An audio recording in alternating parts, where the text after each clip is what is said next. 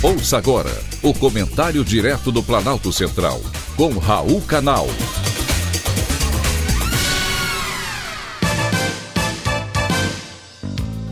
Queridos ouvintes e atentos escutantes, assunto de hoje: chips de pagamentos. A tecnologia não para de surpreender. Essa de agora vem da Holanda. Começou a ser utilizado no país o microchip implantado na mão para fazer pagamentos. Quem usa não precisa dinheiro, cartão de banco ou celular para pagar. Em vez disso, a pessoa simplesmente coloca a mão esquerda perto do leitor de cartão e o pagamento é realizado. O primeiro a utilizar a tecnologia foi o guarda de segurança Patrick Pullman, de 37 anos.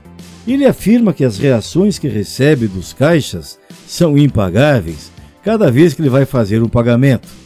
Ele consegue pagar usando apenas sua mão, porque em 2019 ele teve um microchip de pagamento injetado sob a pele. De acordo com ele, o procedimento dói tanto quanto um beliscão na pele. Por enquanto, é uma novidade para poucos, ou para os mais corajosos. A empresa anglo-polonesa Wally Metor diz que se tornou no ano passado a primeira a colocar à venda chips de pagamento implantáveis. Até parece filme de ficção. Segundo a empresa, o implante pode ser usado para pagar uma bebida na praia do Rio, um café em Nova York, um corte de cabelo em Paris ou um supermercado local. O chip pode ser usado onde quer que pagamentos sem contato sejam aceitos, ou seja, não precisa nenhuma máquina especial. O chip da Waltmore, que pesa menos de um grama e é pouco maior que um grão de arroz, é composto por um minúsculo microchip e uma antena envolta em um biopolímero, um material de origem natural semelhante ao plástico. E melhor, funciona no momento seguinte a ser implantado.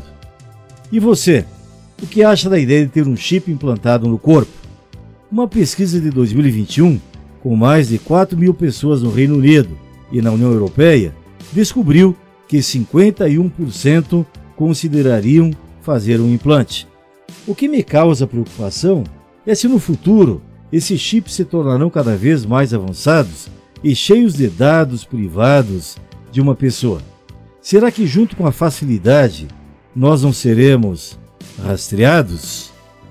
Melhor esperar. Foi um privilégio ter conversado com você.